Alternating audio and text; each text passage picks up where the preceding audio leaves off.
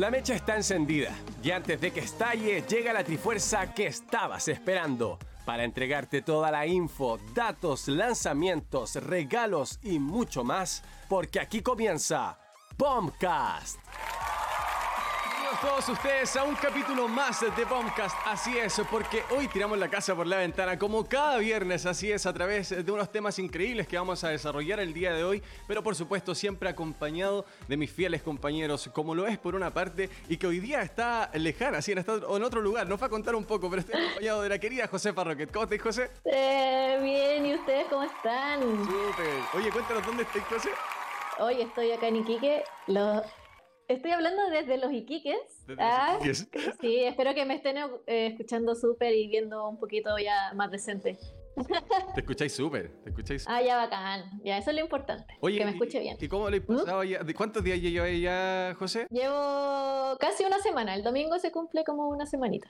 Y ya regreso a Santiago el lunes, así que. qué bien. Ah, y el lunes ya estáis con nosotros. Sí, Bueno, ya el otro viernes normal, normalizando. todo- todo- todo- Oye, dándole Sí. el pase a nuestro querido caster nacional y nuestro querido periodista, mi querido Soya. ¿Cómo estáis, Soyita? Mira, un- ¡Oh! ¡Se sorprende! Oye, esa taza. Ah, esa ta- ¿Por qué esa taza no es mía? ¿Cuál, la Cuando rosada? voy. ¿La rosada? ¿Eh? Ah, sí, mira, igual. ¿Te la está guardando? La encontré Ah, ya. De hecho, de hecho, Por favor. estoy ocupando tu puesto para que se vea aquí el. Voy a limpiar cuando después me. Por favor. Ya, porque estamos tranquilos. Hoy día siento que va a ser quizá un programa un poco serio porque no está la Josefa aquí en el estudio. Y tú Oh. Josefa, cuando llega, expele un aura de. Un poquito de desorden, de claro. Pero por el lado De positivo. hecho, obvio, quiero José. empezar preguntando, José, ¿me tú eres desordenada en el colegio, no? No era. Uy, sí, nunca lo he preguntado. ¿no? Malilla. no, ¿Te no, de era callada. A ver, partamos Era por dónde, te- ¿Dónde te sentabas, José, en la sala? Al último. Ya, ahí con eso me dijiste todo. Pasamos así. Pues, al último, pero siempre debí sentarme al primero porque no veía nada a la pizarra. Ah, era Nada, de nada, por- nada. Era muy ciega. Y, y nada, pero Después me puse lente y todo bien. Se repite eso, se repite Sí. eso del, del tema de que no veí. Igual te senté ahí atrás. Pero Sí, espero, no, espero es que no pase porque, bueno, igual ahí está la Josefa, nos va a dar su, su momento ahí siempre cuando nos da el pase de Sí. risa y todo. Oye, y acá estoy con mi gato por si acaso. Es lo que acaricio. Es el gato. ¿Cómo? ¿Cómo se llama? ¿Cómo se llama? Eh, mi, la Simona, que estoy veo que estoy como acariciando en la cámara, pero no se ve. Simona. Simona se llama. Está acá, sí, está acá, está acá. Está presente. Estamos, estamos mascotas. Como Sí. mascota, sí. Modo mascotas. El día cuando llega la mascota del trabajo. ¿no? Exacto. ¿Por qué? No, ¿Llevaron no, más? no. Ah, no, pues que en otras partes se hace eso, pues, los días Ah. temáticos, pillar tu mascota o pillar a tu hijo y cosas así. Mira. menos a tu suegra. estaba- Opa. pensé que estaba el perrito, el perrito nuevo de, del Felipe. Sí, pues ahí el directo con. Vamos a traer un especial mascota ahí. Va a venir el Simón, el Freddy. Van a venir todos los perros. pero- Obvio que sí. Oiga, y comenzamos con el espacio de mi querido Soy. Sí, oye. eh, Nuestras efemérides. Bueno, hoy día aquí el.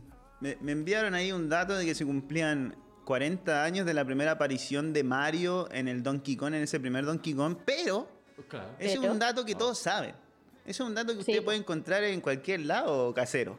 Pero yo le traigo el dato raro, siempre. Perfecto. Sí. Un día como A hoy ver. del año 2007 se emitía la Championship Gaming Series, que ustedes pueden estar viendo ahí en pantalla para la gente que no. Esto era un programa de televisión, una liga de esports en el año 2007 que se emitía en Estados Unidos, en Australia y en Inglaterra.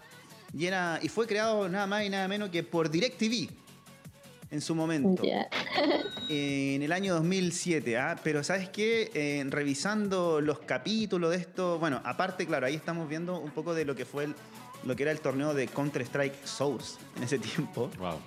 Eh, pero también había, no sé, torneo de FIFA, torneo de, unos- de juegos de pelea, claro. Y esto eran franquicias, así como ¿Ya? los equipos de la NFL, por así decirlo, como de la, no sé, equipos de hockey de, que tienen franquicia. Bueno, el Overwatch también tiene equipos de franquicia. Ajá. Eh, eran equipos así, claro, representaban como una casa deportiva. O sea, como lo que vemos hoy día, soy en cierta medida. Exacto. Claro, como equipos de fútbol, así por así decirlo, como de franquicia, representaban a eso en ese tiempo. Pero para el año 2007 de repente veo estos videos y me da mucha vergüenza. o sea, Claro. da- por, por cómo estaba hecho básicamente. Esto, claro, eh, habían equipos de Estados Unidos, eh, de Canadá, por supuesto, porque se hacía en Norteamérica estas las transmisiones, como en un estudio muy de... Yo veo esto, es como ver vértigo. De... Falta puro Lucho Jara y... Falta puro. Lucho Jara. Viva el lunes. Así Claro. el carnet más. Claro.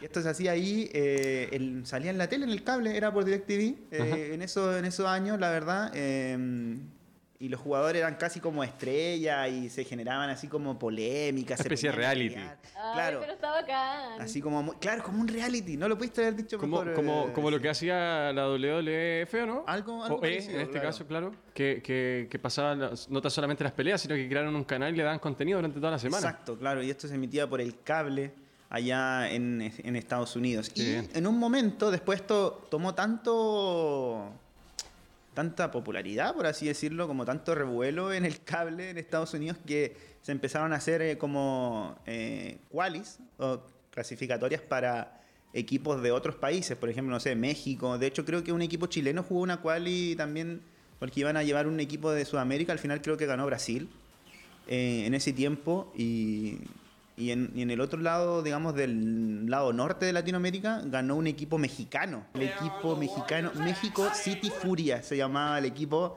Me encanta. pero me genera algo muy raro eso de sea- que salgan... O sea, la visión, la mayor visión de racismo del Estado. Yo to- yo to- yo tomé- Al pintarle en la cara, al decir que van a salir con el- como con armas. de Con las herramientas de los ancestros. ancestros. Eso fue lo que, eso fue lo que yo tomé, tomé y iba a desarrollar. Claro que me pareció como muy fuerte, porque claro, ese, o sea, más allá de toda la composición y lo que quiere mostrar la propuesta de presentar al equipo, el tema es cómo lo presentan y lo que va a resultar en lo que la gente ve.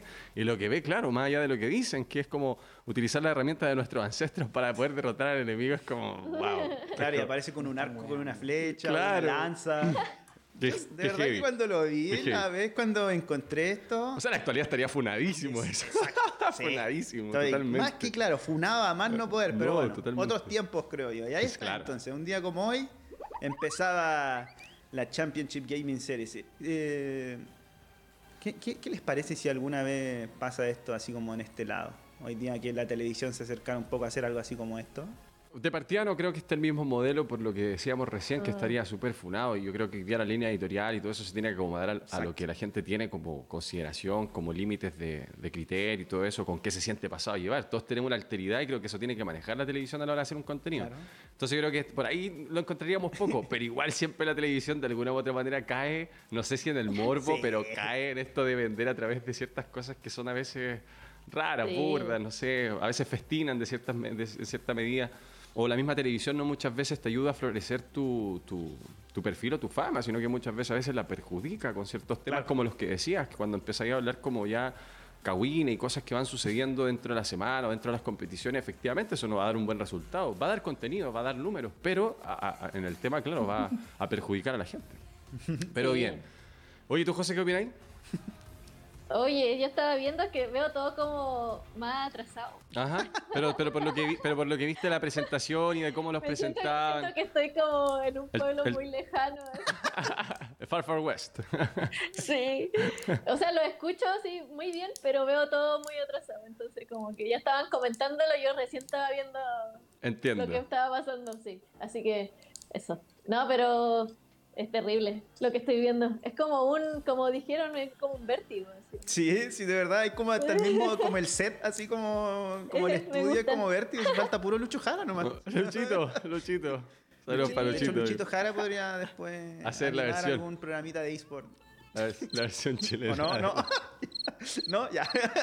No, Bueno, vamos, ok. vamos entonces directo nomás al programa. sí. Claro. Oiga, pasamos eh, luego de la gran sección de mi querido Soy a los efemérides, a cargo en la explicación de cada uno de estos días eh, y los recuerdos que acontecían años anteriores. Pasamos directamente a nuestro primer tema y el que dice: ¿Los esports son un deporte Opa. Uh. o no son un deporte? Para agregarle un Uh, poquito eso, tema. la. Uh. Claro, efecto. Pero efectivamente, porque muchos de nosotros en este caso, o durante el último tiempo, hemos visto cómo el crecimiento de los esports ha ido creciendo a pasos agigantados. Para algunos sí, para otros no, por supuesto, es opiniones variadas.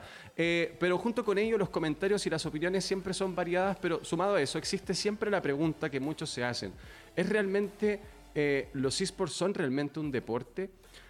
Ya en cierta medida hemos visto que eh, son reconocidos como tal, pero aún así sigue habiendo gente que discrepa con eso. Y me gustaría mucho desarrollar y partiendo con una pregunta muy simple. Para ti, Soya, ¿es realmente los esports son realmente un deporte? Y si lo son, ¿por qué, mi compañero? Y desde ahí partimos desarrollo. igual.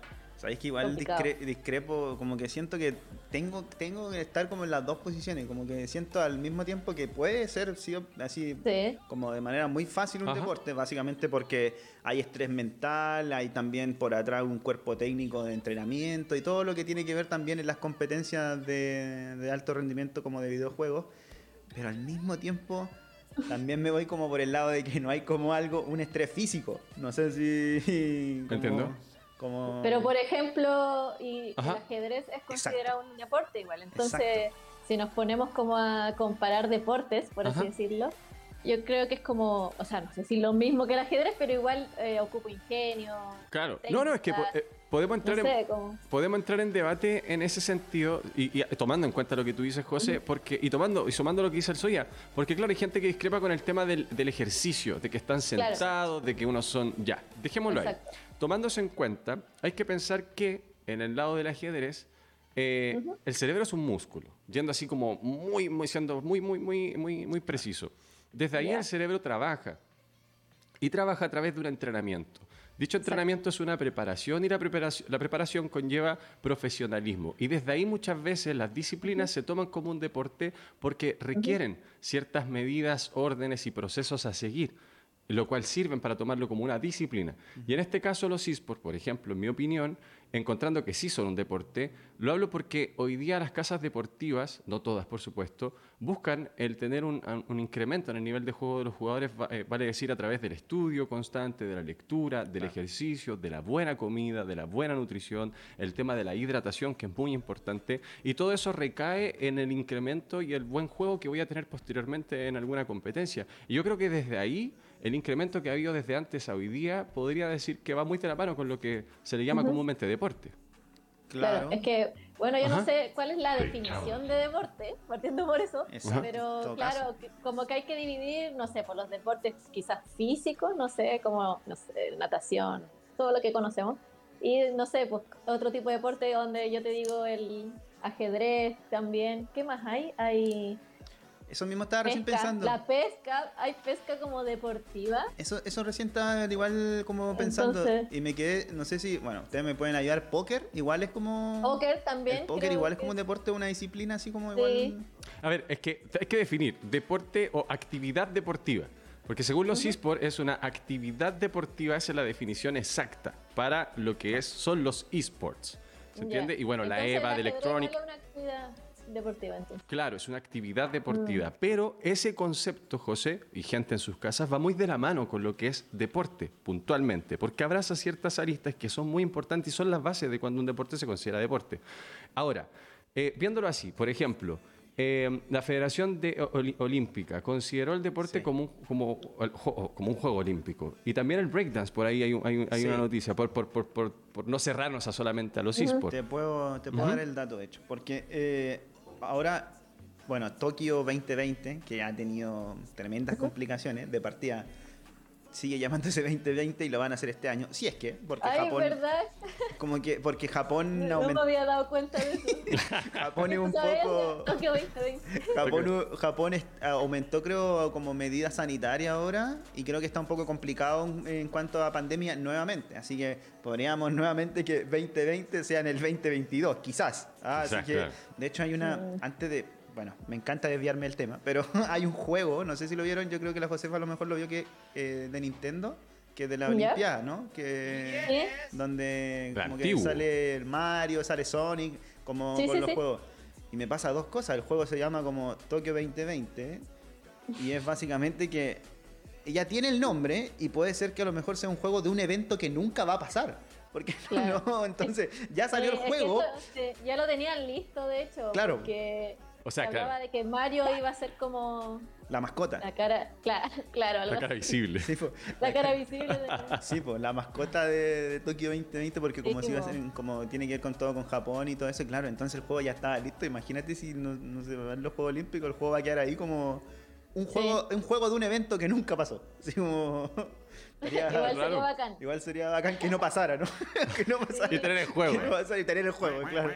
Oye, ya, pero mira, para ir por lo que estábamos hablando, en los Juegos Olímpicos se reconoció en esta edición de los Juegos Olímpicos que iban a haber una, eh, iban a haber disciplinas de eSport eh, dentro de la competencia, pero no sé si van directamente a ser como parte de, como del medallero, por así decirlo, porque eh, están organizando torneos de eSport dentro de los Juegos Olímpicos, pero lo está, mm, eh, lo está produciendo, bueno, no sé si produciendo, pero lo está haciendo como, el, trabajo lo está haciendo Intel, que iba a ser una competencia de... De, déjame decirte, Rocket League y Street Fighter. Eso iban a ser las competencias que iban a estar dentro de, como de eSport dentro de, los Juegos Olímpicos de este año. Eh, ahora también hay por atrás como todo un tema que estuve leyendo de eh, que querían incluir quizás más eh, eSport dentro de los Juegos Olímpicos, pero siempre hay un tema detrás que, que la vida sana, que la buena conducta, entonces hay que buscar juegos que no sean violentos. Por eso yo, mm. por eso entiendo, yo por eso entiendo Rocket League. O sea, igual el Street Fighter es un juego de pelea, entonces no sé por dónde Ah, pero yo pensé que la vida sana desde la perspectiva de la actividad física. No, no, no, no, no. Como de la buena costumbre, la buena. Entiendo, el mensaje visual que da el exacto, Exacto, que el deporte siempre va a ser como un sentido de fair play, de buena conducta, de compañerismo, ¿cierto? Entonces, eso es lo que estaban buscando y claramente yo creo que a futuro van a agregar más juegos. Pero es raro eso porque las peleas fuera de los videojuegos se ve por fair play, se ve como un deporte noble, como por ejemplo el boxeo, pero dentro de un videojuego no se ve así. Oh, qué raro eso. Y es raro igual, no? Es muy raro. Es raro, Es como doble cara. Es raro porque la Federación de Boxeo desde su inicio, por ejemplo, el boxeo es un deporte noble. El karate y todo eso te entrega una disciplina y toda una, una, actividad de paz interior. Eh, y, pero claro, a la hora que lo, lo, no sé, lo, realizas o lo desarrollas a través de un juego, es todo lo contrario. Hay un estigma. O se imposibilita a través de todo lo contrario. Hay un estigma que de hecho yo también... De hecho ese estigma yo lo tengo, ¿sí? ¿Sí? ¿Cómo? ¿No practicas juegos de pelea? ¿Te da miedo? No. ¿Te duele? Yo siento que todo es violento. ¿Sientes que todo es violento? Todo es violento. Sí. ¿Por qué, pega, por, qué a los ¿Por qué hay que ir a los golpes, Sir? ¿Por qué hay que ir a pegarse patadas, combo? ¿Viste? ¿Por qué? Conversemos. ¿Te sientes bien? No, pero. No, pero ¿por qué? ¿Qué está pasando? No, no, realmente. La José sin vernos tiene que haber dicho qué está pasando ya. La José me dice, ¿qué está pasando allá en el estudio? No, no, no, pero, pero de verdad Sí, tengo un poquito ese estigma, pero a lo mejor algún día se me va a pasar. Siento yo que está un poco complicado ahí. Pero claro, estoy muy de acuerdo con lo que dices tú. Como que, ay, es todo súper normal, pero en el videojuego está súper satanizado. Es que igual es una cosa de igual, bueno, lo hemos hablado en más de un capítulo. Los juegos, los videojuegos. Es que. Por lo general, como la sociedad más. como. por así decirlo, eh, más adulta o más no sé, más vieja, quizá que viene con otros valores, como que lo ve así, ¿no? Claro. Es que igual promueve. Más boomer. Es que igual hay gente que, claro, puede discrepar. De hecho, en el chat nos gustaría mucho que pudieran ahí también responder o opinar sobre el tema. Pero claro, también hay una especie de difusión, de distribución, de influencia, porque un juego no tan solamente te muestra algo, sino que te induce a practicarlo, a realizarlo y eso te motiva a. Entonces, claro, muchas veces por ahí va el término, el fundamento de por qué se, se, se prohíben este tipo de juegos, porque muchas veces los niños no tener el criterio formado suficiente al practicar este juego salen de ahí y van pescando al hermano y le hacen la misma llave que acaban de ver en el juego. Pero creo que ahí volvemos a un tema que hablamos en otro programa y que la gente puede ir a Spotify y revisar todos nuestros capítulos, donde hablábamos también del tema de la edad y la responsabilidad que tienen los padres. Entonces, si un niño realmente quiere realizar o quiere eh, jugar un juego de pelea, punto uno, el padre tiene que realizar ese permiso a través de un criterio y segundo, si lo permite, no dejarlo solo, porque creo que, claro, es súper complicado dejar jugar un Tekken a un niño, por ejemplo. Jin Kadama ahí después pasaría a volar patadas como loco. Oye, eh, comenta en el chat, Ben Sagaz dice, los esports sí se pueden considerar un deporte y pone comillas, actividad física ejercida como juego o competición cuya práctica supone entrenamiento y sujeción a normas ya que si nos basamos en la RAE, cuenta con todas las indicaciones de su definición. Muy claro. Exacto. Clarísimo. Claro, ahí está la Clarísimo. ¿eh? Lo decíamos, pues que abraza todo. O sea, Exacto. Es que hay gente que dice, y apoya mucho lo que dice el, joven, eh, eh, dicen, no, es que no es un deporte, pero es que justamente tiene todo lo que tiene un deporte. Ahora, lo decíamos, está bien, si hablamos de un equipo amateur, es un equipo amateur. Así como un equipo amateur del barrio. Va todos los domingos a jugar a la pelota, entra en un campeonato, está en una asociación, pero no entrenan. Así es el campeonato amateur, se sabe, se entiende. Lo mismo en el profesionalismo, en el profesionalismo no podemos encontrar un equipo que no practica o que no... Entonces cuando la gente dice, no, pero es que por ejemplo mi equipo no come bien o mi equipo no entrena. Claro. pero es que reconoce que tu equipo está en una división amateur y la intención de ser amateur es partirte el lomo y llegar a una instancia donde sí disfrutes toda esta, esta experiencia. Oye, y otra cosa, como volviendo a lo que estábamos recién hablando y también de lo que comentaba la Josefa, les comento también que hay otra bueno, aparte de los Juegos Olímpicos, ustedes saben que también están los Juegos Olímpicos de invierno, los Juegos Sudamericanos. Hay unos juegos que se llaman los Juegos Asiáticos, que son una Olimpiada, claramente el nombre lo dice, con eh, países de Asia y gran parte también de países del Medio Oriente. Y también instauraron ya los esports junto al breakdance, como decías tú. Eh, dentro de las competencias. Entonces ya... Deberíamos eh, agregar el Just Dance para uh, una Imagínate, aparte combina, po, combina justo. Es muy bueno. Ahí sí haces ejercicio. No, y el breakdance igual abraza un poquito, tampoco quiero desarrollar tanto eso, pero también abraza el tema de la destreza, el deporte, la concentración, la fuerza. y, y, anteriormente, claro, la gente quizás lo veía como un baile. Si ese es el tema, es cómo uno lo vea, pero más allá de cómo uno lo ve y cómo uno quiere opinar, el tema es qué contiene eso y si lo que contiene, igual que un deporte, es igual a deporte y se acabó. O sea, fue. Claro, y aquí en, esto, en estas competencias que se llaman los Juegos Asiáticos, metieron a los esports dentro de la categoría de juegos mentales. Así que ahí está como lo que recién hablábamos del ajedrez, como del póker, como que entra igual en la misma categoría, ¿no? Claro. Los esports. Y como actividad en este caso deportiva. Pero bien, espectacular, me gusta. Me gusta que sea así, que se esté desarrollando de esa manera y que siga esos pasos agigantados y que sea reconocido. Después, eh, después cuando unos años más adelante, cuando se hagan los Juegos Olímpicos y, salga el, y salga el Pokémon Unite, ahí vamos a ver a la Josefa abanderada, vestida de guasa. Ahí, ¿cachado? cuando, cuando, los juegos, cuando los Juegos Olímpicos van como la delegación chilena, y sale siempre uno con la bandera vestida de guasa. Claro, ahí va a estar la Josefa. José las primeras. y con el Pikachu acá en el hombro. Yo quiero cambiar eso del, de la vestimenta típica.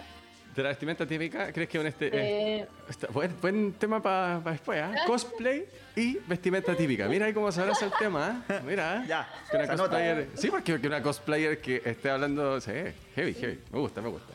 Oiga, eh, pasamos directo al segundo tema de este capítulo. Y la pregunta dice: ¿debería existir un ente regulador en los esports? Esto va muy de la mano con el tema anterior, claro, porque vais como un efecto dominó y por supuesto que lo elegimos así y, me encanta también que sea así. Pero es clara la pregunta, Soya, y, y, José, en este caso, que debe existir un ente regulador. Hay algunos que opinan que sí, otros que no. Pero lo importante es primero saber qué busca un ente regulador, qué, qué es lo que necesita para nosotros un ente regulador y qué es lo que va a terminar o, o en lo que va a terminar ayudando este ente a lo que hoy día tenemos como nivel de esports. Entonces, partiendo por ahí, eh, ¿Qué debería tener este ente si es que así fuese? Bueno, va muy, va muy ligado con lo que estábamos hablando recién, ¿ah? Claro. Que de hecho justo lo toqué como en el sentido como de delegación, como un comité. Claramente todo lo que actualmente hay demasiadas ligas, demasiadas, demasiados torneos en de, bueno cualquier tipo, bueno League of Legends, Counter, qué sé yo. Actualmente aquí en Latinoamérica, entonces eh, especialmente en Chile, hablando de Chile, eh, como que tendría que existir, ¿no? Como un, como un ente regulador que se encargara al menos de darle más visibilidad a una sociedad, digamos, alejada de esto, pero al mismo tiempo también ayudar a los como ciberdeportistas, por así decirlo, ¿no? Como de darle como herramienta, no sé, más información. De hecho, sin ir más lejos, lo que les puedo decir es que en el año 2000 se creó la primera asociación de deporte electrónico en Corea. Esa fue la primera, la primera asociación de, de deporte electrónicos en base, en base a que en Corea, eh, en el año 99-2000, se estaba jugando mucho StarCraft. Demasiado, demasiado, demasiado. Estaban, bueno, los coreanos estaban vueltos locos con el juego y, y vio en un momento donde sabían, estaban haciendo muchos torneos y donde los mismos jugadores de StarCraft en, ese, en, ese, en esa década, en ese tiempo, eh, estaban siendo estrellas, eran estrellas, era así como lo que sé, lo que, ¿ah? lo que hablábamos delante en F-Media, por ejemplo. Claro, que en ese, en ese momento, imagínate, ya en el 2000 eran estrellas en la tele, ellos, estos jugadores coreanos, y claro, tuvo que crearse casi que por obligación una asociación de, para poder ver cómo, eh, no sé, los derechos y qué necesitaban los jugadores, que en ese tiempo eran, perdón lo que voy a decir, pero eran como, como los cantantes del K-pop en este momento. Eran algo así, ¿no? Como tremenda estrella en ese tiempo. Entonces tuvo que crearse una asociación en Corea, que fue la primera en el año 2000, imagínate, en el año 2000. Pero cuando dice tuvo que crearse, es porque eh, nace por, por, la necesidad, por supuesto, como tú lo dices, de la masificación que se está dando, hasta ahí lo mm. entiendo.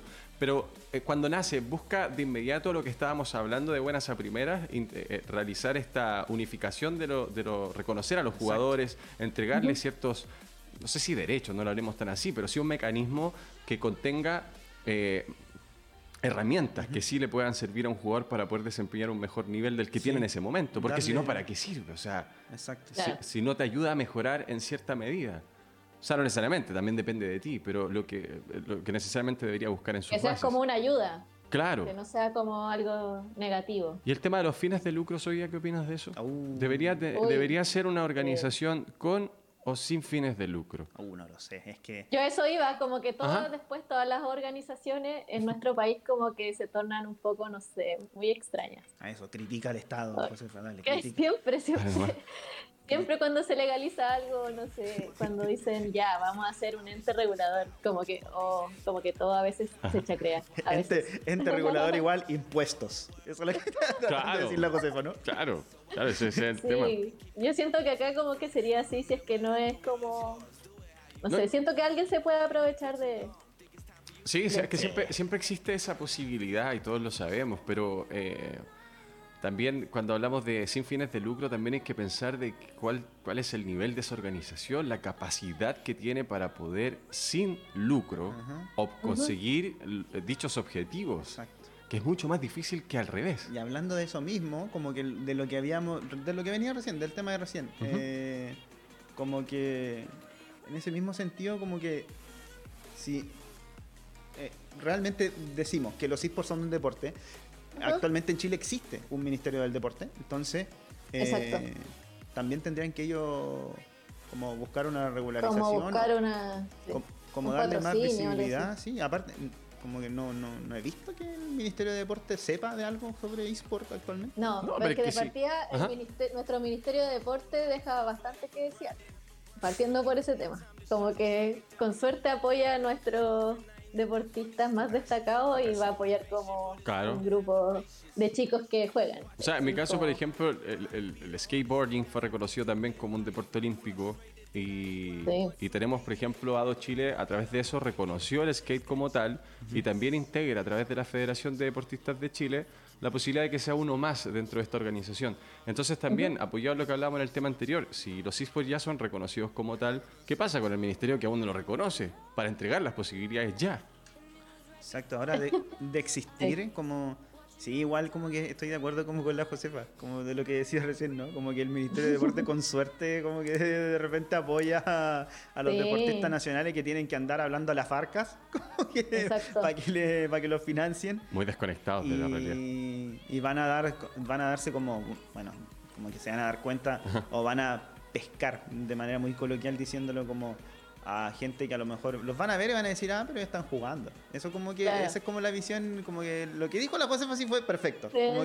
¿Y qué necesitan si ya tienen PC? Una cosa así como... Claro, Súper saber muy poco, o sea... Como que eso es lo que tú decís que van a decir, ¿o no? Claro. y, obvio. y por eso te decía también de, que si hay un ente regulador debería saber mínimamente qué es lo que se necesita, conocer el tema, más allá de lo que quiera fomentar. Pero si hay algo de lo que solemos hacer en nuestro programa es acompañarnos en nuestra segunda sección de La Voz de la Experiencia, alguien que nos pueda ayudar a poder aclarar esta situación con mayor experiencia, mayor contenido y mayores conocimientos. Y este día estamos acompañados en esta tarde de Eduardo Maqueira, el cual es CEO de la escuadra de Rebirth. Eh, eh, aló, Eduardo. Eh, hola, hola, ¿cómo están? ¿Me escuchan bien? Sí, sí, sí súper bien. Bueno, genial.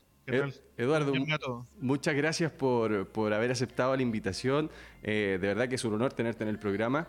Eh, y partir, Eduardo, preguntante, eh, para poder desarrollar las preguntas que tenemos preparadas, nos gustaría saber un poco la historia de cómo decidiste o cómo llegó la idea de fundar el, el que hoy es uno de los equipos más fuertes de nuestra región.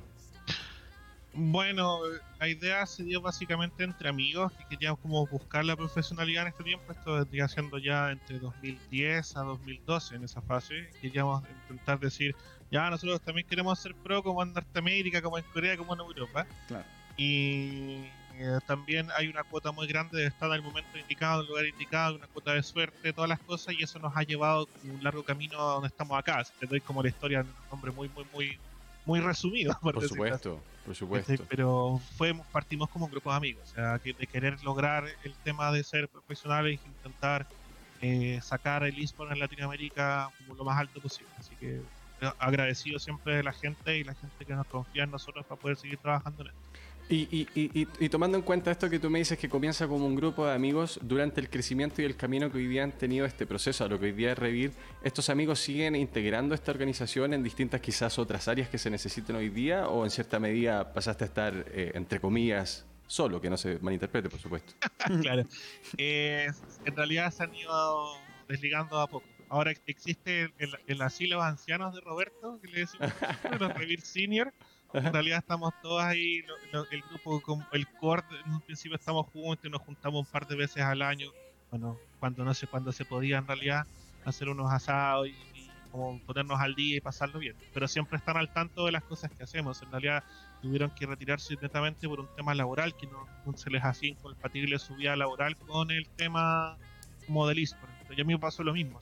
En realidad yo soy el que tuve la suerte de, de conseguirme el primer sponsor y me pude como como estar como ser la punta del tango en este caso y seguir el camino solo. Si hubiese sido otro de los chicos, yo no estaría acá y estuviese entrevistando quizás a otro de los, de los que partió. Totalmente, totalmente de acuerdo con lo que dice. Claro, porque eh, se necesita ese primer apoyo para poder hacer esto que lo que menciona eh, Eduardo, que es la falta de tiempo que muchas veces te imposibilita poder embarcarte en proyectos como este que se necesita mucho tiempo.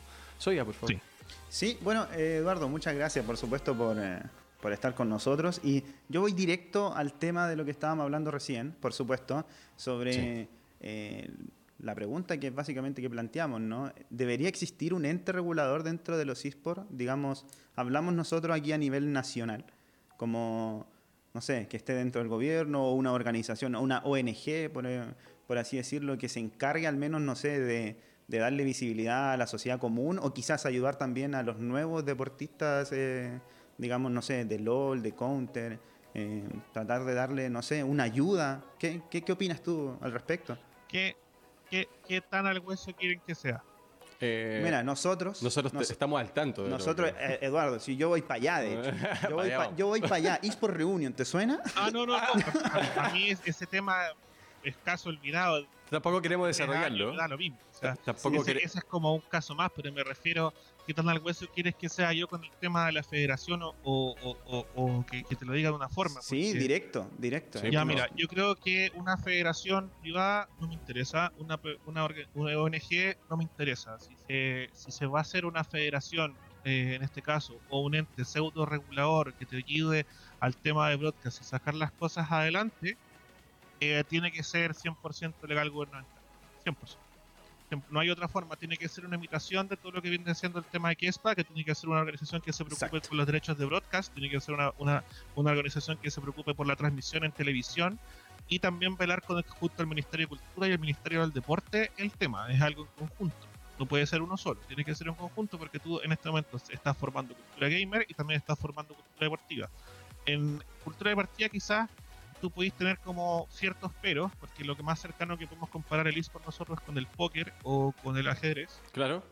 Pero es un tema, es un tema también de tiempo. Y nosotros nos quizás volvemos como a los años 70, 65 acá, y, y conocías a alguien que hacía deporte y te dicen, ah, un que hace No va a llegar a ningún lado en tu vida. Claro. ¿Por qué? Porque así ejercicio. Bueno, ahora veis como un montón de, de atletas famosos sin ningún problema triunfar y lo mismo pasa con el eSport. Entonces, como en, ese sentido está bien. Ahora, yo tengo, tengo mis peros en este caso, especialmente en el tema latinoamericano.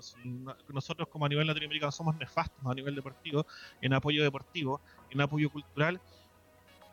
¿Por qué tenemos que ¿En qué momento soñamos que tenemos que tener como este apoyo en esports y como en lo, en lo central, lo más humano, somos, somos como inoperantes? Lo más tradicional, claro. Claro, tú, tú traís una, una empresa a, una empresa internacional, la traís a Latinoamérica y la empresa se chacrea, se echa a perder, se latiniza, se, echa, se, hacen, se, se hacen mal los procesos, se hace mal todo y te queda mal la imagen. Entonces, el problema no es un problema de la empresa, no es un problema de la idea, no es un problema del concepto, es un problema de nuestro, eh, como no sé cómo por decirlo, no sé, idiosincrasia latina, y que lo diga, que somos poco, eh, no valoramos, no valoramos que tenemos y no aprovechamos las oportunidades que tenemos presentes. Entonces es un tema que siempre nos intentamos aprovechar, sacar el beneficio rápido y llenar el bolsillo para afuera. Esta cuestión es, es algo súper a largo plazo. Nosotros llevamos casi 10 años eh, trabajando acá, nos hemos sacado la cresta, ¿cachai? Junto a otros equipos que también lo están haciendo, pero pagamos el pato por cierta gente que se equivoca y esto ha existido igual. Eh, sigue siendo un negocio, sigue siendo una empresa, la persona que se quiere aprovechar va a llegar, pero nos hace más daño. ¿Por qué? Porque nosotros también peleamos contra una imagen contra padres, peleamos una imagen contra empresas, ¿cachai? Peleamos una imagen contra gente que te decimos, es un modelo viable no sacáis nada que Newsu, asumo que mucha gente ha visto el reporte de Newsu que te dice, hola, sí, el eSport ha graficado más de 20 millones de dólares en el mundo. y tú decís, tú miráis para arriba así, ¿y dónde esta está la cañería de plata que yo no la veo? Así. claro, que me caiga un poquito. Sí, pues, por favor, dame, dame un 1%, ¿sabes? Y no te cae nada, ¿cachai? Porque claro, hay un montón de cosas eh, o factores que se ven por otros lados y está bien porque el eSport abarca muchas áreas, pero a nivel como de equipo y todas esas cosas, a nosotros nos falta mucho. Entonces, prefiero que no. Onda, si, me, onda, volviendo ya a la pregunta central, ¿es necesario? Para mi gusto, no. ¿Por qué? Porque ni siquiera somos capaces de armar una comunidad. Si, somos, si fuésemos capaces de armar una comunidad donde todos los juegos estén correctamente unidos, correctamente entendidos, bajo quizás no, no un objetivo principal, pero un objetivo transversal que te permita como desarrollar todas las cosas por sí y nos respetemos, Sí, ahí te digo todo el rato que sí. Pero mientras no, no, cumplamos ese paso, no, porque nosotros todavía estamos peleando esta realidad. Ah, es que tú jugáis LOL y lo juego Dota. Ah, tú eres un rata porque tú jugáis LOL y yo juego Dota. Ah, es que tú jugar Fortnite es un mal juego. Ah, es que ahora, ahora el juego rata de moda es Free Fire. Ah, jugáis Free Fire, entonces no servís para nada. Entonces, ¿por qué? ¿Por qué caer ahí? Salgamos de ese, de ese estigma de una vez por todas y después sigamos para adelante. Entonces, yo por lo menos creo que la asociación o federación, o sea, asociación me da lo mismo porque es una cuestión privada, así que si quieren hacer 80.000 asociaciones, háganlo. Si quieren, da lo mismo. Mientras no empiecen a, tocarle la puerta o afectarle a los demás que estamos trabajando y nos queremos meter, porque también lo que pasó en ese momento con H, para revivir un poco el tema, que era que el discurso es como que queremos todo, queremos abarcar todo y es como, pero eso a mí nunca me tocaron la puerta. Ahora existe una asociación en Chile, ojo, eh, hay una que está funcionando y ellos funcionan tranquilito. Tienen su mundo, no se meten con ninguno.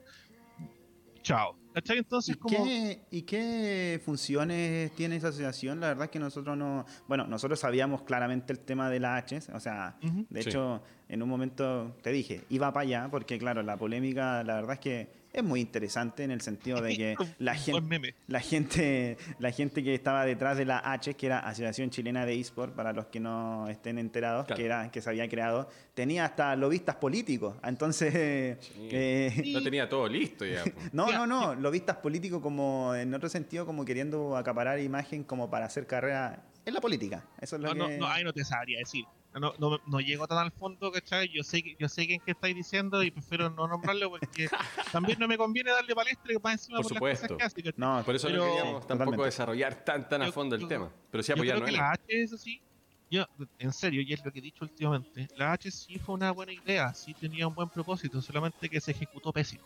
Mm. ¿Cachai?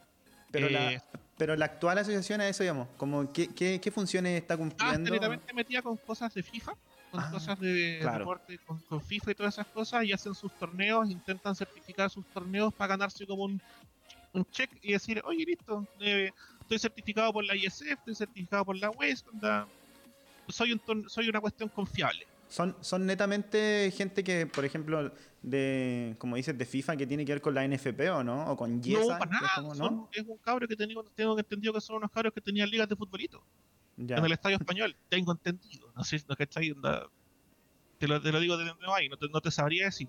Entonces tengo entendido que ellos esas tenían su liga de futbolito, quisieron hacerse para FIFA y no molestan a nadie, ¿cachai? ellos simplemente intentan como darle más grado, un, oficializar sus torneos. Y es lo que también hace Kespa. Y para eso existió Kespa, como para darle el chico, oye, está, nosotros apoyamos esto, está oficializado por el tema, ¿cachai?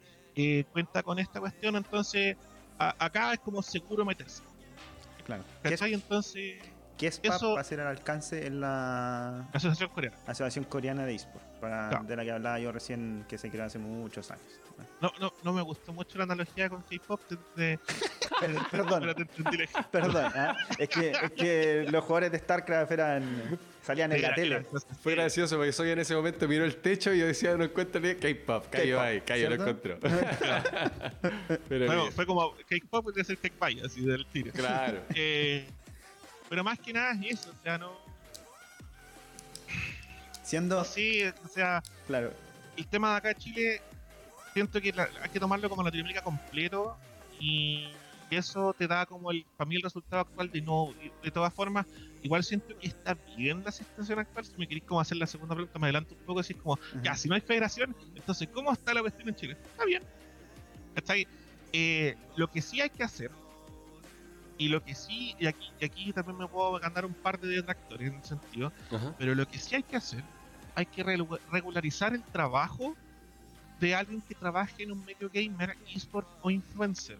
También hubo, aquí hubo una polémica súper grande también, especialmente con el tema de una ley en Argentina, que es la ley Momo, que un influencer de allá intentó como, estaba intentando legalizar el tema con un diputado, y salió al Congreso, asumo que quizás ya está durmiendo porque hace rato más no la vi. ¿Cachai? pero sí tiene que ser reconocido una persona que juegue, una persona que sea influencer, una persona que tenga algo en el mundo gaming o IT directamente, sí tiene que ser reconocido para que pueda tener acceso a FONASA, para que tenga derecho a sus cotizaciones, para que tenga derecho a hacer todas esas cosas, esos beneficios que se le entrega a cualquier trabajador normal, porque muchas veces el cabro que está jugando en eSport te trabaja en negro. Claro. ¿Cachai? Y además de trabajar, y otro detalle que aparte de trabajarte en negro, es que si le pasa algo, no tienes cómo cubrir las cosas, o tienes o parte con salud particular y un montón de cachos.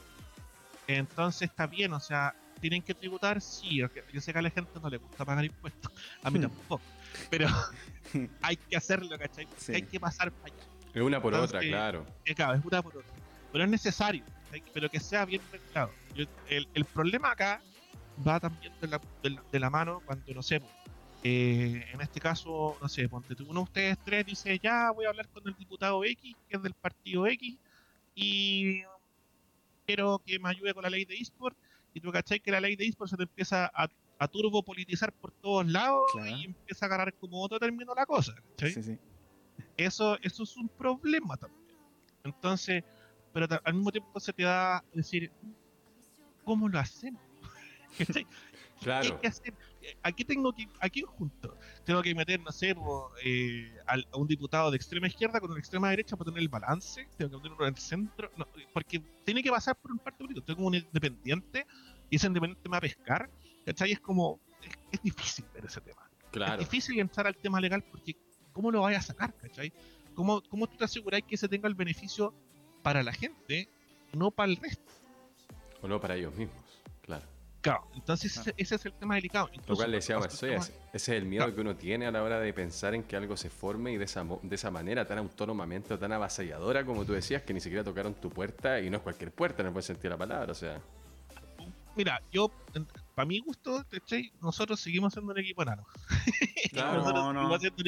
pero, pero, yo creo que desde la, desde la mirada eh, desde la mirada tuya, o sea, desde lo que busca quizás Revirdo, ¿no? Recién, recién, recién Eduardo le comentaba aquí a. Se la va a tirar, La voy a tirar, ¿no? La va a tirar, Yo recién decía aquí que Revir era el Colo-Colo de los Y KLG es como la U, ¿no?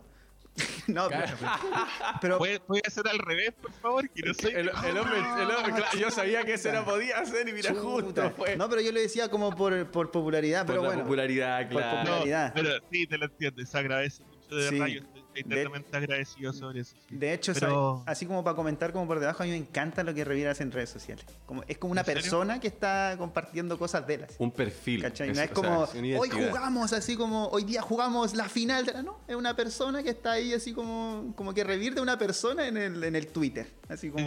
ese, ese toque... Eso me gusta. Es lo que queremos mostrar nosotros, porque no nos gusta, por ejemplo, que el jugador sea intocable.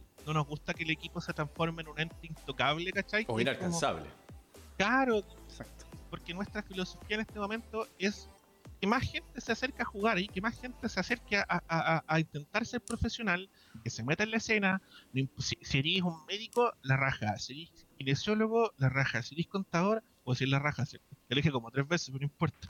eh, ¿Cachai? no importa quién seáis, si una carrera, quería aportar y queréis verlo por un lado, por favor, ven, porque necesitamos eso. ¿Cachai? Necesitamos que la, escena en sí se profesionalice. Sí. ¿Cachai? Necesitamos que en este momento, por ejemplo, todos los PM, todos los country managers y, como de, de, marcas y de sponsors, qué sé yo, estén familiarizados con el mundo gamer 100%. Porque en este momento, si una, una marca, por ejemplo, endémica, IT, tecnología que no esté metida, es quizás porque el PM no tiene idea. o, quizás es, eh, está fuera del mundo. Y cuando se encantan empiezan a invertir automáticamente. Entonces, eh, eso nos falta. Ese, ese proceso como de evangelización con el tema. De evangelizar, claro. claro oye, Eduardo.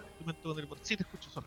Eh, me gustaría, cierta medida igual, saber, o sea, si podemos, si nos puede adelantar en cierta medida alguna primicia, hablando ya que estábamos tocando el tema de Revit, eh, de lo que hoy día está buscando Revit como, como grandes objetivos a mediano y corto plazo, pero muchas veces nosotros le hacemos esta pregunta hoy a los capitanes de los equipos y todo lo demás, pero la diferencia es que hoy día se la estoy preguntando al dueño de un equipo, al CEO, mejor dicho, o más elegante, pero desde esas, ¿cómo son las miras futuros de Revit y qué busca Revit en la región?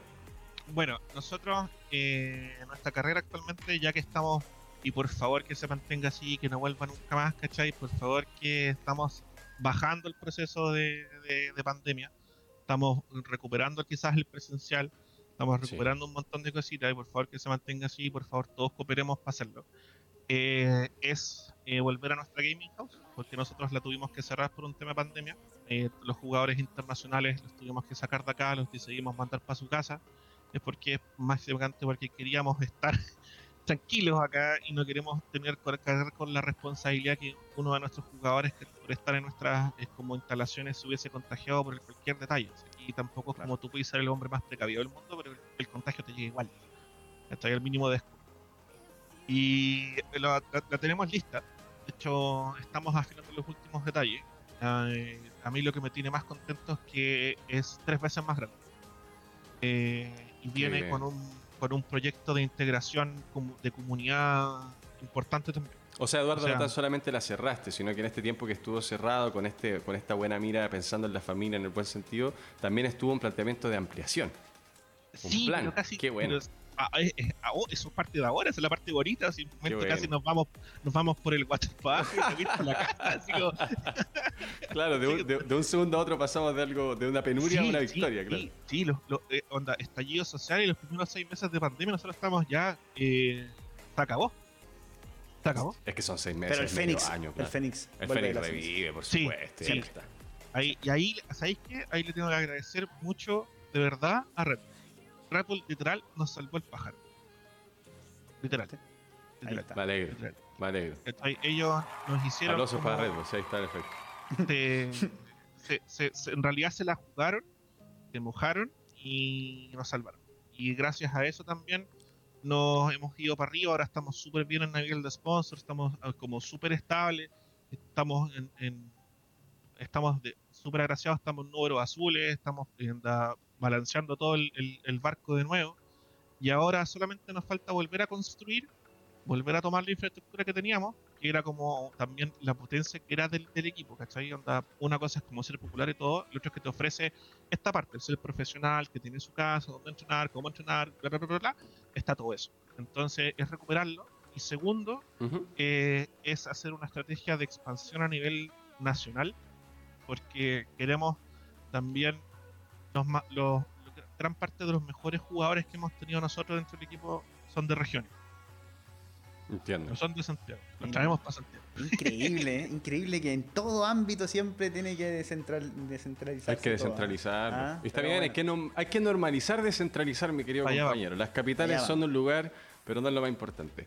Bien, eh, Eduardo, quiero de verdad, de todo corazón, volver a agradecerte por haber aceptado la invitación. De verdad, es todo un honor para nosotros tenerte acá. Te deseamos el máximo de los éxitos para ti y para la organización. Nos encanta la forma, nos deja muy contenta la forma en cómo tienes, eh, eh, cómo ves el futuro de tu organización y el resultado y el reflejo de que hoy día es, eres una influencia para muchas personas que buscan tener un equipo con el profesionalismo como el que hoy día trabaja Revit. No, yo estoy súper agradecido de esa persona que me, considera así porque yo me influencio gracias a ellos. yo me retroalimento de esas ganas. Si ellos, ellos, cuando quedamos fuera de este caso del proceso del LLA, fue la gente la que nos, nos, dijo como ya, hay que sigamos por, por, por, por ellos. Entonces, siempre ha sido un, un, motor muy fuerte, muy grande y muy poderoso como para nuestras decisiones. Nosotros quizás si fuésemos como business wise, así como decir, ya vamos a ver cómo seamos honestamente serios con un negocio, no deberíamos seguir con esto ni, por si acaso, pero estamos con la gente que sí, somos eh, les agradezco mucho la invitación. Eh, de partida, eh, si logramos concretar bien el proyecto y a fin de año se está, están invitados. Muchísimas gracias. Para que estén, les agradezco que tengan esta oportunidad, hagan este tipo de cosas, lo sigan mostrando a la gente, sigan evangelizando. Súper contento de estar acá. Eh, y le respondo a Venganza que si Julietito quiere estar en Revir, que se nos acerque. Tenemos varias cosas que siempre va a planear con él y proceso de academia se viene pronto. opa, opa, me gustó. Maravilloso, eso me encantó. Me gustó. Eduardo, muchas gracias. Muchas gracias. mucho y pásenlo bien, que estén bien, cuídense. Nos vemos, que esté bien, abrazo. Chao, chao. Buen viernes, chao, chao. Genial. Oye, ahí estaba Eduardo Maquey, Gracio de Revir, tremendo. Ojo con lo, dijo, con lo que dijo de Julio Estito. Revir dará LLA. No hay in-house.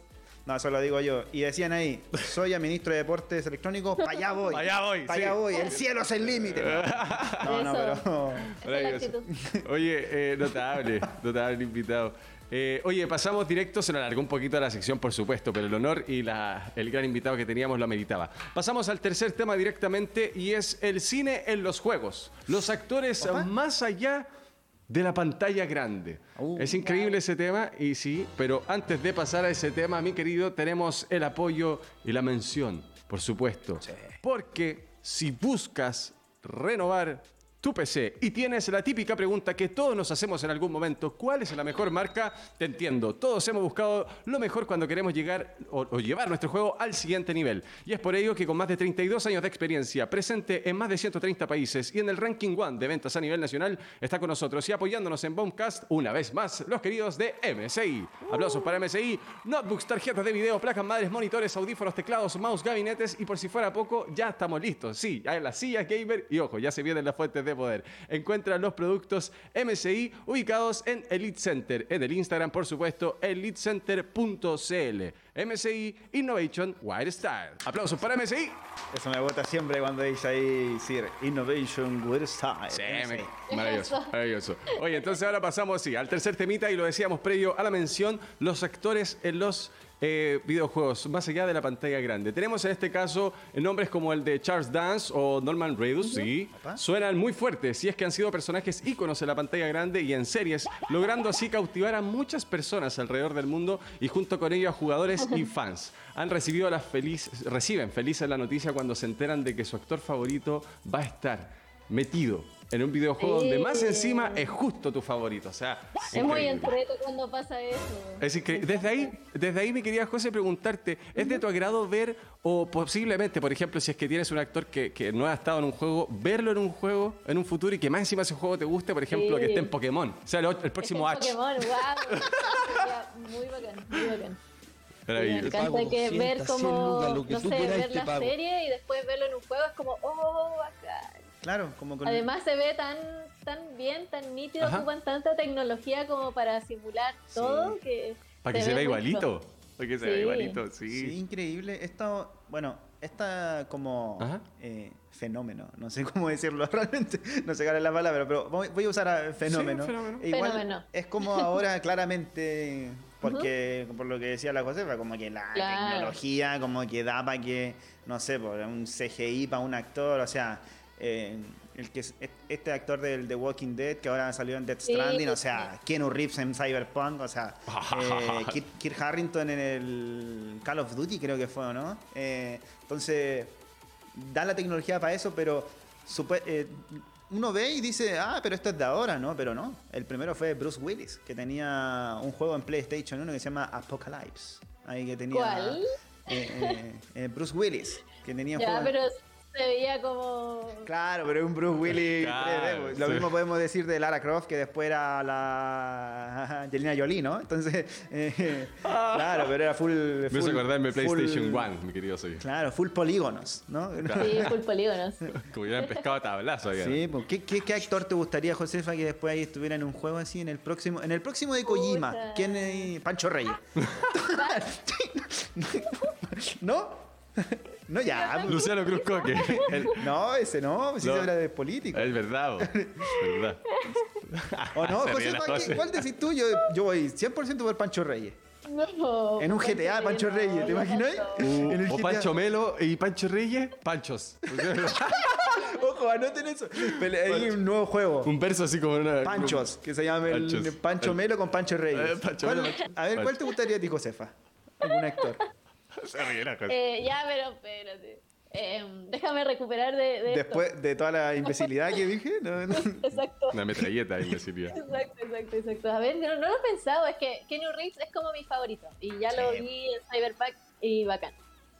Entonces, no se me ocurrió como otro. Entonces, preguntarte cómo fue esa sensación, entonces, preguntarte así, eh, cuando viste, por ejemplo, el juego y, por qué era tu actor favorito de antes, o un actor de tu gusto de antes, y verlo en el cuando juego. ya vi, claro, cuando vi la. El, ¿Cómo se llama?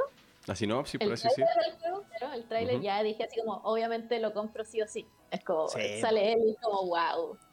Y me encantó. Sí, pues cuando... y igual se ve bien en mi juego. Y eso que lo juego en Play 4, se ve bien. Se ve fino, se ve fino Keanu Reeves. Sí, ya, ya lo dije recién, antes de que... Entonces, por ejemplo, es que en ese momento, por ejemplo, lo que, lo que dice la Josefa, que aparecía ahí Keanu Reeves en el tráiler y en ese momento de la E3 donde después aparece Keanu Reeves ahí en el, en el escenario. fue como que, épico. Ese, ese momento es épico en, fue bueno. en el E3, sí. Siempre se recuerda, hay memes. Ah, sí, pues oye, aquí dice, dice en el chat... Es la media jugada de marketing meter a un actor a un videojuego, le da más chance de llegar a más gente. O sea, hablemos de Cristiano Ronaldo, por ejemplo. Pero no es Cuando No, pero te digo yo, no, es que no, tocando ese punto no ah. tocando ese punto, porque claro, no lo había podido tocar porque efectivamente estábamos hablando de actores y el tema sí lo dice.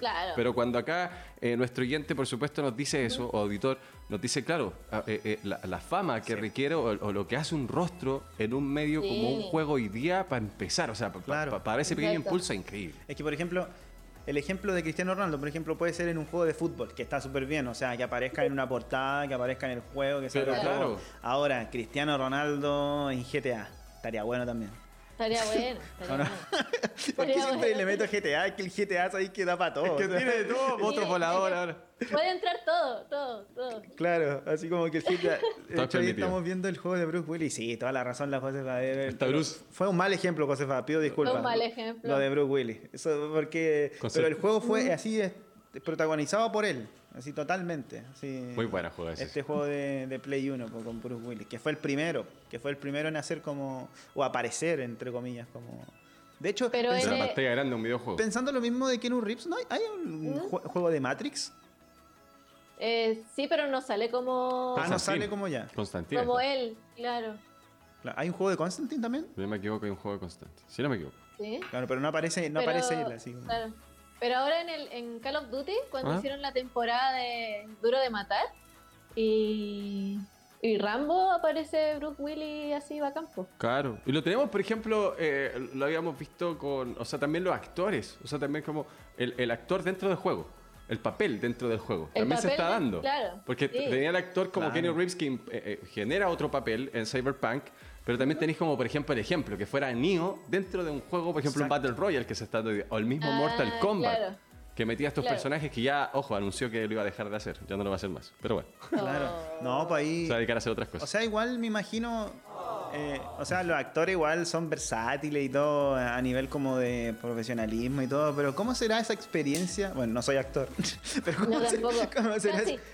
¿cómo, será, esa experiencia así como, no sé, como de enfrentarse a actuar en un juego? Porque por lo general, no sé, están rodeados de cámara, de luces, de Estos puntitos aquí. Claro, y ahora están así como, cuando uno ve como cuando hacen ese CGI como que le ponen puntos, mm. los visten de verde. Yo creo que es más difícil, yo creo que es mucho más difícil. ¿O no? Como el es como cuando uno hace la voz, pero por mil.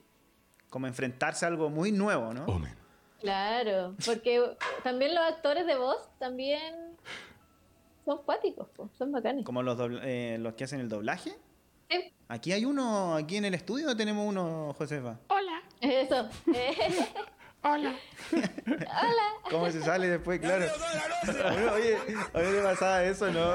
Como de no sé, cuando yo escuchaba más chico la radio y después decía, oye, ¿quién será esa persona? Y después lo veía y te decepcionaba. Claro, claro porque, te no encaja, vos. Claro, claro, te puedes, tener una voz muy... Pikachu, Pikachu era como una china.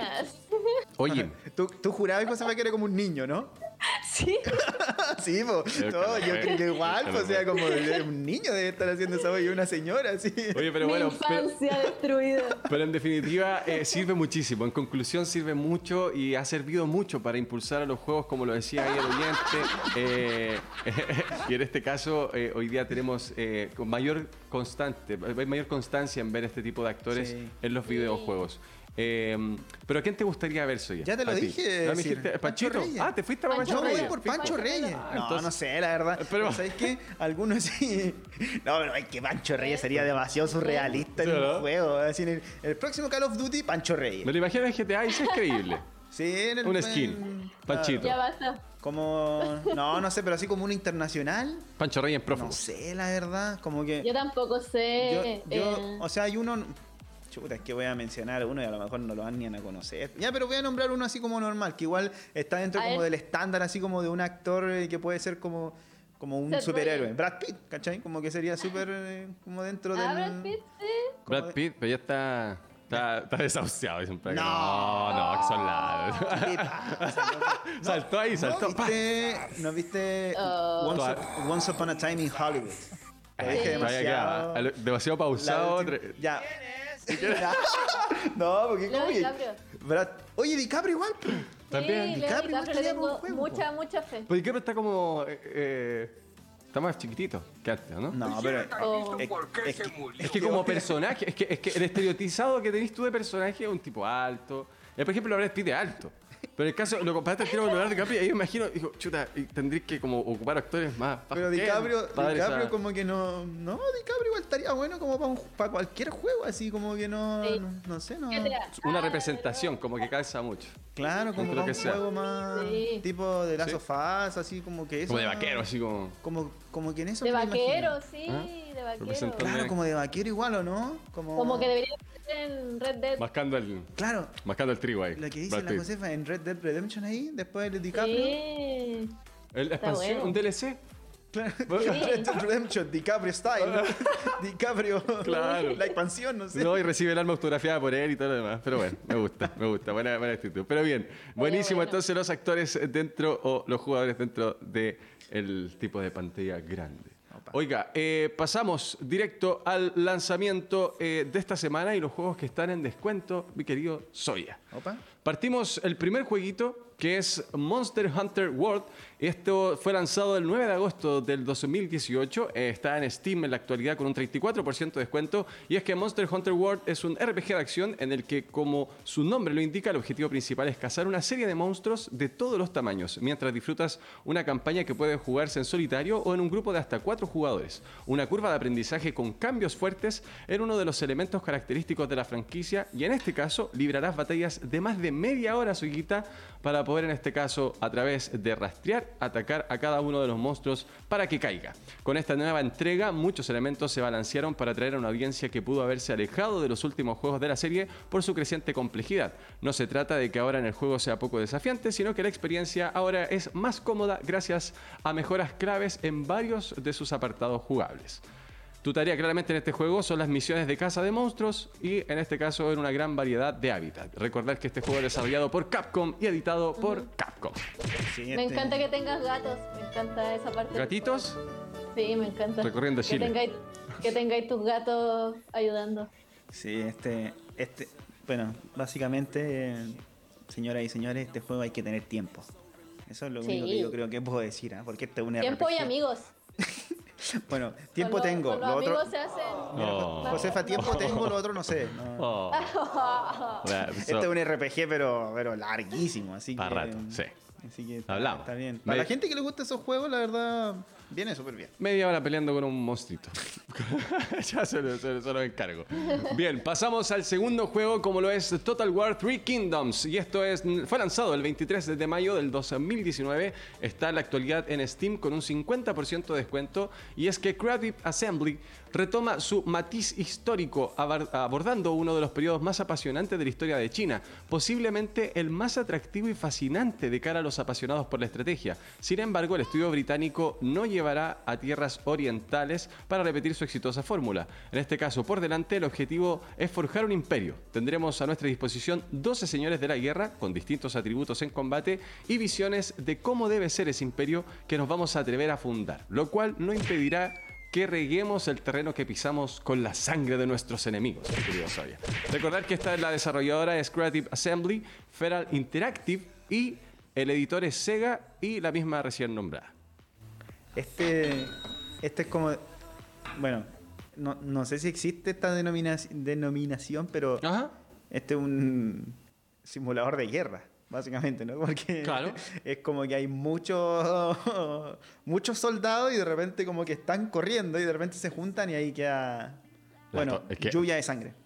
ahí esos momentos son épicos. Claro, sí, pero sabéis que no soy muy fan de estos juegos. Este tipo de juegos. como yo. ¿Por qué? Soy yo solo como yo. Quiero estar contigo, cásate no, no, son muy de. No, son de mi estilo, pero oye, a la gente. Como lo mismo que ejercían, a la gente que le gusta, la verdad es que viene súper bien. Aparte. Es un buen juego para hay el estilo. Hay harto el estilo es un muy buen juego. Hay harto, y como el estilo este, como que decías tú, como de ejército, como de.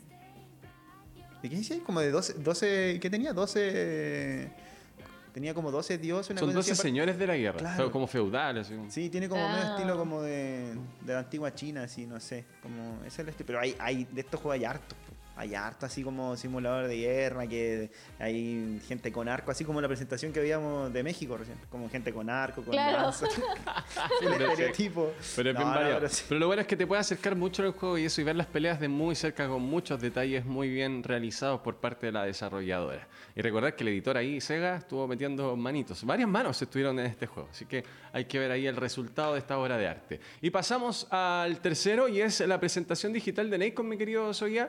Eh, con múltiples descuentos en Epic Store. Esto quería saber. sí, hay, eh, a través del lanzamiento que se hizo eh, por la presentación digital que realizó Nacon Connect, entregaron varios títulos y tienen a disposición a través de, la, de Epic Store, en esa plataforma, en dicha plataforma, juegos como por ejemplo Overpass, el B Simulator, que es cuando eres la abejita esta, eh, w lo vi el otro día. Es muy bueno. es muy, una abeja. Sí, es muy bueno. Pero es que igual me gusta me gusta eso que estén basándose en la abeja y el cuidado que requiere la abeja. Como que se deja mucho de lado y la importancia que tiene, compañero. De hecho, para no cortarte más, hay uno también de uno de una cabra. Simulador de cabra. Sí, sí. para, que lo, para que lo busque Josefa si quieres jugarlo. Sí, una cabra, muy bueno, qué gracioso. Goat Simulator. Buenísimo. Oye, eh, también está el World Rally Champions 9, está el 8, está el 9 Deluxe también, eh, están ahí para que los puedan descargar directamente desde Epic Store. Les recomiendo entrar a esa sección porque hay múltiples descuentos a través de esta desarrolladora. Esto es como, ah, es una desarrolladora. Entonces es como que la desarrolladora pone en, sus jueguitos. Ah, yo pensé que, ¿sabéis qué? Esto era como el Game Pass. No, no, no, pero fue como. No, no, pero esta desarrolladora hizo, hizo como una especie de lo que estaba haciendo la E3, que es mucho más gigante, pero hizo como su pequeña versión ah. interactiva y lanzó sus jueguitos. Y adicional a eso puso ciertos juegos de su desarrollo previo eh, a disposición de la gente en, Epic Store, para que los puedan descargar y todo. Ahí está, ¿viste? Maravilloso. Oye, pasamos a The Sinking City.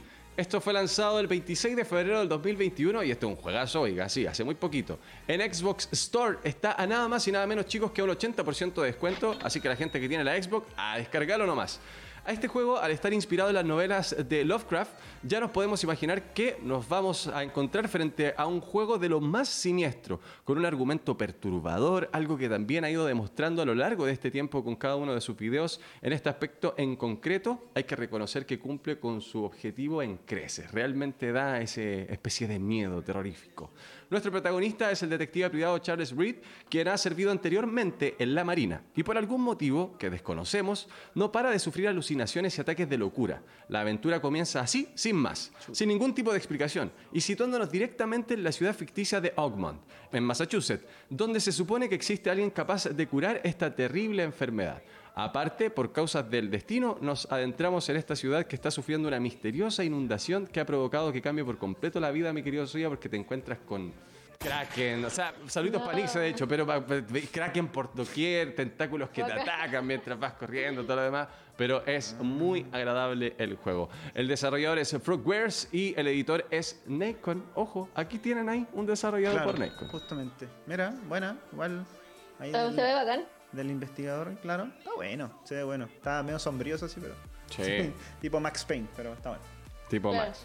Oiga, y el jueguito de esta semana es nada más y nada menos que The Last of Us. Así es, eh, pero remasterizado, mi querido Soy. ¿Juego de la semana? Sí, jueguito de la semana.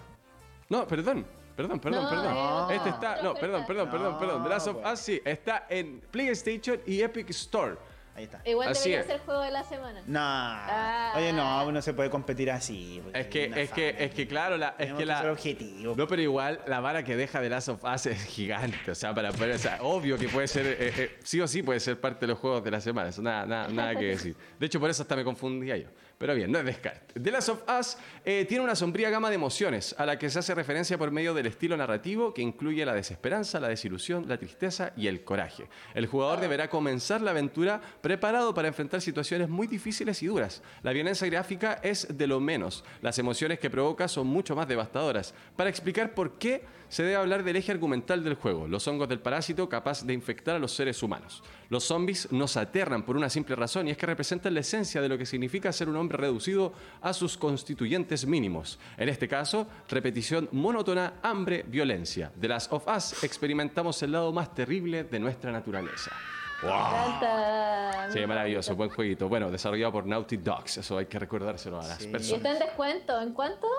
Este tenía 50% en PlayStation 4. Así es. ¿Está listo? Eso, eso es. ¿Está listo para que lo vaya a descargar mi querida José? Eh? Se pongan a jugar no, allá. Sí, ya Yo creo que ya lo tiene. Está listo. Fanática. ¿O no? Sí, sí, sí lo tiene, sí, sí, el otro día, por eso. Yo estoy, estoy, esperando que salga para computador, la verdad. Oye, ¿qué opina de ese jueguito usted?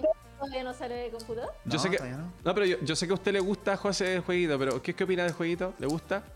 Es lo mejor que he visto en estos últimos. Es uno de mis favoritos, me encanta. Uno de sus me encanta la narrativa, eh, todo. Todo lo del juego es bacán. ¿Sí? Me gusta de qué se trata, el tema. El tema central. Claro, sí. como de la supervivencia y todo. ¿Sabes que yo no lo he jugado porque estoy esperando eso, que salga para computador, todavía no sale. Pero Oye, qué raro, yo pensé que había salido. No, pues todavía no, -mm. todavía no sale para computador. Hace... Es que no Solo sé para. Play. Sí, pues no sé si está exclusivo. De hecho, para Play 4 no está... está... No. Sí, este sí. El otro salió para Play 5, para... el, el claro. 2. Pero el... El 2, claro. El 2, claro. Entonces, por eso, como, como una especie de relanzamiento, entre comillas, sí. le pega la remasterizadita y que de verdad se ve claro. muy, muy bien. Muy bien. Sí. Falta para PC. Pero lo, o sea, no lo he jugado, pero lo que sí he hecho, he escuchado uh -huh. muchas veces el soundtrack que está hecho por Santolaya, ah, argentino. Que, sí, pero también es, el soundtrack yo, es bacán. Pero es finísimo. Sí. Bueno, salió juego, creo que juego del año, ¿no? Sí, en, sí, no recuerdo qué año. Sí, el año que salió sí, fue juego del año, efectivamente. Sí. De las consolas. Pero bien, pasamos a un juegazo y este sí que es el juego de la semana. Ahora sí que no me equivoco, claro. Y este es Agility Gear Strive. Así es. El 11 de julio del 2021 fue lanzado este juego en Steam Eh, y es que eh, la suma de toda la experiencia de Arc System Works a lo largo de más de 20 años en materia de anime fighters, puedo adelantar que este juego ha dejado de ser complicado de entender y da la bienvenida a nuevos jugadores con poca experiencia en el género. Y eso es algo bueno. ¿Por qué? Porque refuerza los fundamentos de, las, de los estrategas de las peleas tradicionales, esta U para adelante para atrás, por ejemplo, agrega mecánicas novedosas y elimina otras para que sea mucho más dinámico. Además, nos demuestra que es posible jugar en línea sin frustraciones y de forma estable. Un problema grave que seguía presente en la mayoría de los títulos actuales. Todo esto se une a un concepto redondo que combina el heavy metal y anime en un producto final de calidad. Aunque algunos detalles que lo alejan de la perfección, por supuesto, como muchos juegos, vale la pena jugar jugarlo? Definitivamente sí. Puedo afirmar que actualmente es uno de los juegos de pelea, uno de los mejores juegos de pelea, bien digo. Y a continuación, por supuesto, lo están viendo en pantalla. Desarrollado por Arc System Works y editado por la misma desarrolladora. Primero, dos cosas. Usted es un especialista de este juego, mi querido Soy. ven anime? Eh, sí. Ya. Saludos para Doctor Stone. ¿tú ves anime? ¿Eres otaku? O sea, pero ¿por qué eres otaku ves anime? O sea, ¿No? le tiró camuflado, ¿no? Por abajo así. ¿Eres otaku, no? No, no, veía anime, veía anime o no, Josefa? No. Yo sí. Sí. Pero poco. Ya, ¿y juegos de pelea juegas? También. Poco. También. Ya, este, este es la mezcla. Es que sabéis que, más allá de que el Guilty Gear son años, porque esta es la última versión nomás y es fabuloso, es fabuloso. El Guilty Gear es dificilísimo de jugar, pero este, la verdad es que está Está mucho mejor mecanizado, por así decirlo, este Guilty Gear nuevo. Em, pero otra cosa, que lo mencionaste tú, Arc System Works, o sea, Qué desarrolladora, por Dios. O sea, ha hecho puros juegazos de pelea. Puros De hecho, ellos hicieron el Dragon Ball Fighters. Sí. Así que. Totalmente. Eh, hace puros juegos. De hecho, hay otro que se llama Under Night in Beer. Oiga, señor director, ¿cuántos datos duros se ha tirado hoy día? Así, como, como 10, ¿ah? Y después dice que no, no es el hombre del dato duro. Impresionante. No, qué, maravilloso, querido. Te pago, Oye, que usted, ustedes tienen, este tienen que jugarlo, de verdad. Este es buenísimo. El Guilty Gear. Aparte de lo que dijiste tú que bueno, años, años con ese problema de que no se podía jugar online y ahora, claro, se puede jugar como con gente, casi de todo el mundo, como que no afecta mucho el lag. Pero este es buenísimo, este Guilty Pero yo jugaba los antiguos. ¿o no? ¿Guilty Gear antiguo? Sí, pues. Sí, sí, sí, De hecho, hay algunos para arcade, para Play 1, hay un par. Ahí lo jugué. Esta es pues, como ya la evolución de, pero claro, cumple con toda la, la, reseña que le dábamos, porque efectivamente hay un cambio rotundo entre lo que era en sus entregas anteriores a lo que hoy día pasa a ser y lograr el juego, porque cautiva a mucha gente y son muchas las personas que verdaderamente opinan, verdaderamente opinan que sobrepasa juegos que de verdaderamente han sido íconos en cuanto a los juegos de pelea. Como por ejemplo el mismo Tekken. Uh. Ojo ahí, y hay muchos que pueden comentar Pero jueguenlo. Chucky me estaba retando un verso en el Dragon Ball, no juego ese. Pero juego el, ah. el, Tekken, lo juego, pero. Uh, yo lo veo, ¿ah? Tipo, sí. ¿En serio? Sí, de repente Steam me dice, Soya está jugando Tekken. Sí, pues yo juego el Tekken harto. El Tekken es buenísimo, pero este es mejor. Es bueno. Oiga, y, recordar a la gente que, a propósito, Tekken, el juego que está mencionando Soya, estaba aproximadamente. Bueno, estaba muy caro, no me gusta hablar de los valores, pero la verdad es que tiene un descuento muy agresivo, muy significativo en Steam, para que lo busquen. Si es que lo quieren probar, es un juego muy bueno. Ahí a Jim Kadama, saluditos para él.